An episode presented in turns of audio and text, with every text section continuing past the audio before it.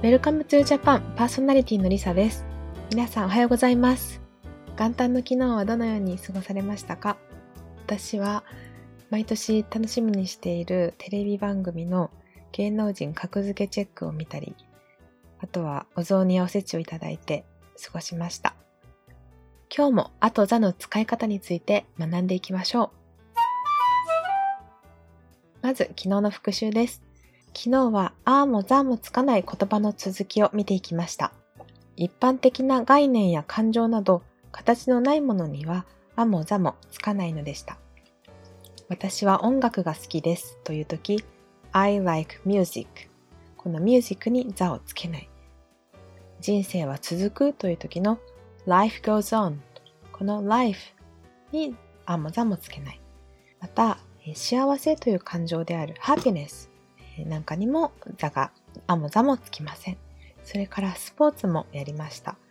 私は野球が好きですという時 I like baseball と言ってこのベースボールにはあもざもつきませんでした。そして学問としての history や geography これらにもあもざもつきませんでした。最後にコーヒーが好き I like coffee という時のカフィーのように液体のものや meat、チーズなど食べ物にもあーやザーがつけないということが多いと学びました。ただし、これらにはあをつける特別な方法があるので、それはまた明日学びます。それをお楽しみに。では今日はザーをつける場所、つけない場所と題して世界の国名を見ていきましょう。基本的に国名は世界に一つなので、あはつきません。あは不特定多数あるうちの一つという意味なので、唯一の国家である国名にはつかないんです。国の名前は固有名詞などで、ザーもつけないことの方が一般的です。国名は普通アーもザーもつかない無関詞なのです。例えば日本は Japan ですが、The Japan とは言いません。カナダはどうですか ?Canada と言いますね。The Canada とは言いません。それで、ザーがつく国というのも実際にはたくさんありまして、それには規則性があります。どういう時につくかというと、国名の中に政治形態を表す普通名詞が入っている場合につきます。ザーがつく国ってどこか思い浮かびますか？ある意味一番身近な国の一つ、アメリカ合衆国。これは英語で The United States of America と言います。この The United States United は連連結する States 州こう集合している州という政治形態の普通名詞なのでこれに The がついています。この The United 何々がつく国他にもご存知ですか？例えば The United Arab Emirates. アラブ小国連邦。この国は4つの連邦国からなる国家なので United Emirates という言葉が入っていてその言葉に The がついています。イギリスの場合は The United Kingdom イギリスもイングランド、ウェールズ、スコットランド、北アイルランドの4つの国からなる連合国なんですね。えー、その United Kingdom という普通名詞が入っているので、ザがついています。次にフィリピンです。フィリピンは英語で The Philippines と言います。ザがついて最後にフィリピンズと複数形の S がつきます。フィリピンの正式名称は The Republic of the Philippines と言います。この The Republic というのの Republic は共和国のことです。共和国も政治形態を表す普通名詞なので、漢詞の The がついています。フィリピンが複数形になっているのは、これがフィリピン諸島だからなんですね。島々のことは Islands と言い、フィリピン諸島はフィリピンアイランズと言います。このように集合体からなるときも漢詞のザがつきます。フィリピンのようにリパブリック、共和国が含まれる国名は、正式名称ではたくさんあります。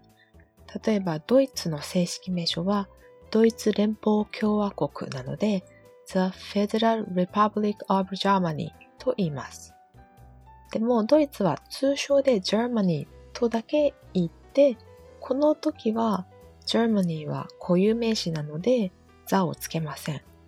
Republic という普通名詞を入れる時だけ the がつきます。絶対に正式名称で表現しないといけないという場合を除いて、通称で言ってしまっても問題ありません。日本語でもドイツと言ってもいいし、ドイツ連邦共和国と言っても問題ないのと一緒です。ポイントは正式名称で言うときは、ザが入るということです。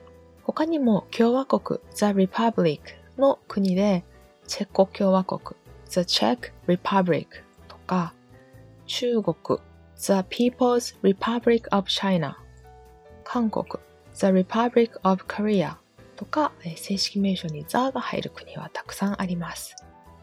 さて、共和国 The Republic ではない立憲君主制の国でオランダは英語で The Netherlands と言い、The がつき、最後に S がついた複数形になります。これは普通名詞が入っていないのに、The があり、しかもフィリピン諸島のような島々ではないのに複数形になっている、ある意味不思議な国名です。The Netherlands の語源をたどってみましょう。Netherlands というのはもともと物名詞だったんです。lands というのは土地の複数形です。neither な土地ってどんな土地でしょうか ?neither というのは形容詞で下のという意味があります。Netherlands で下の土地の集合体という普通名詞に the がついたものになります。どうしてオランダが下の土地の集合体だったのかというと、オランダというのは、その他のヨーロッパ諸国からすると、海抜が低く、歴史的に低地だった場所を干ばつしてできた国です。なので、他の国から見て現在のオランダのある地域は低地で下の方だったんですね。で、そこにあった諸国の集合体なので、下の土地の集合体と呼ばれるようになったそうです。面白いですよね。さて、ここまで国名を見てきました。ここからは国以外の場所の名前で座がつくものとつかないものを学んでいきたいと思います。一つ目は海や山、川など自然の場所の名前です。海や川には座がつきますが、山や湖には座がつきません。これは第2回目の配信で一度学んだのですが、覚えていらっしゃいますか？このように一つしかない海は The Sea, The Ocean と言うんでしたよね。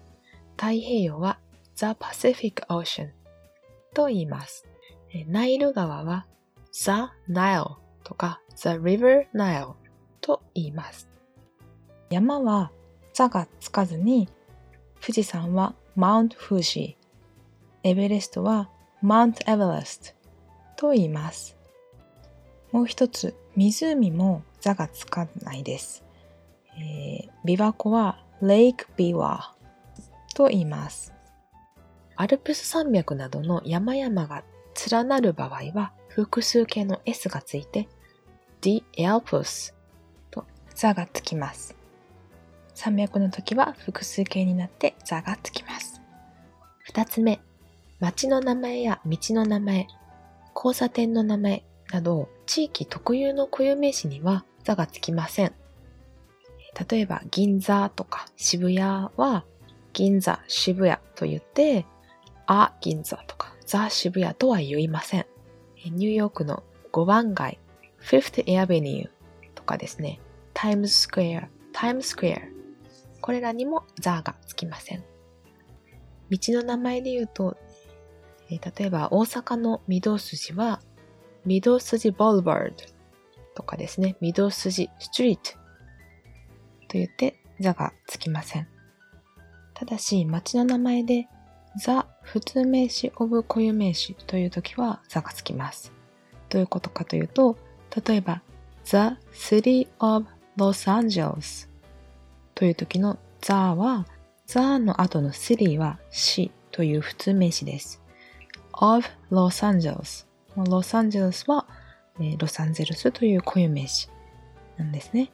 でこの市という普通名詞に座がついているので、この場合は町の名前でも座がつきます。三つ目は空港や駅の名前です。これらも地域特有の固有名詞として座がつきません。東京駅は東京ステーション。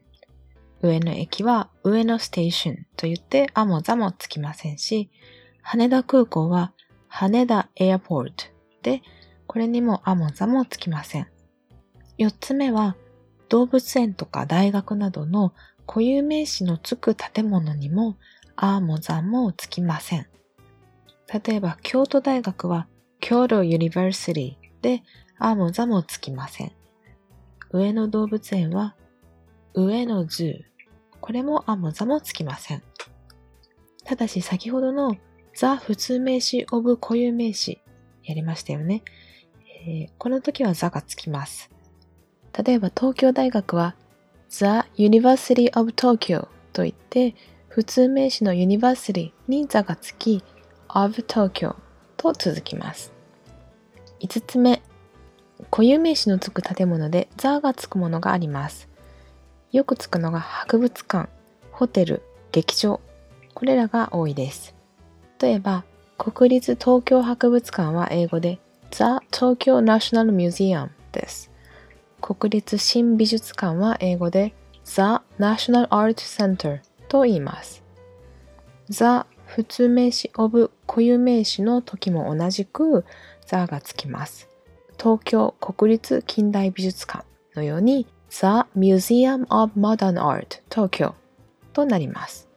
国立博物館の名前だけでもいろいろあって面白いですよね。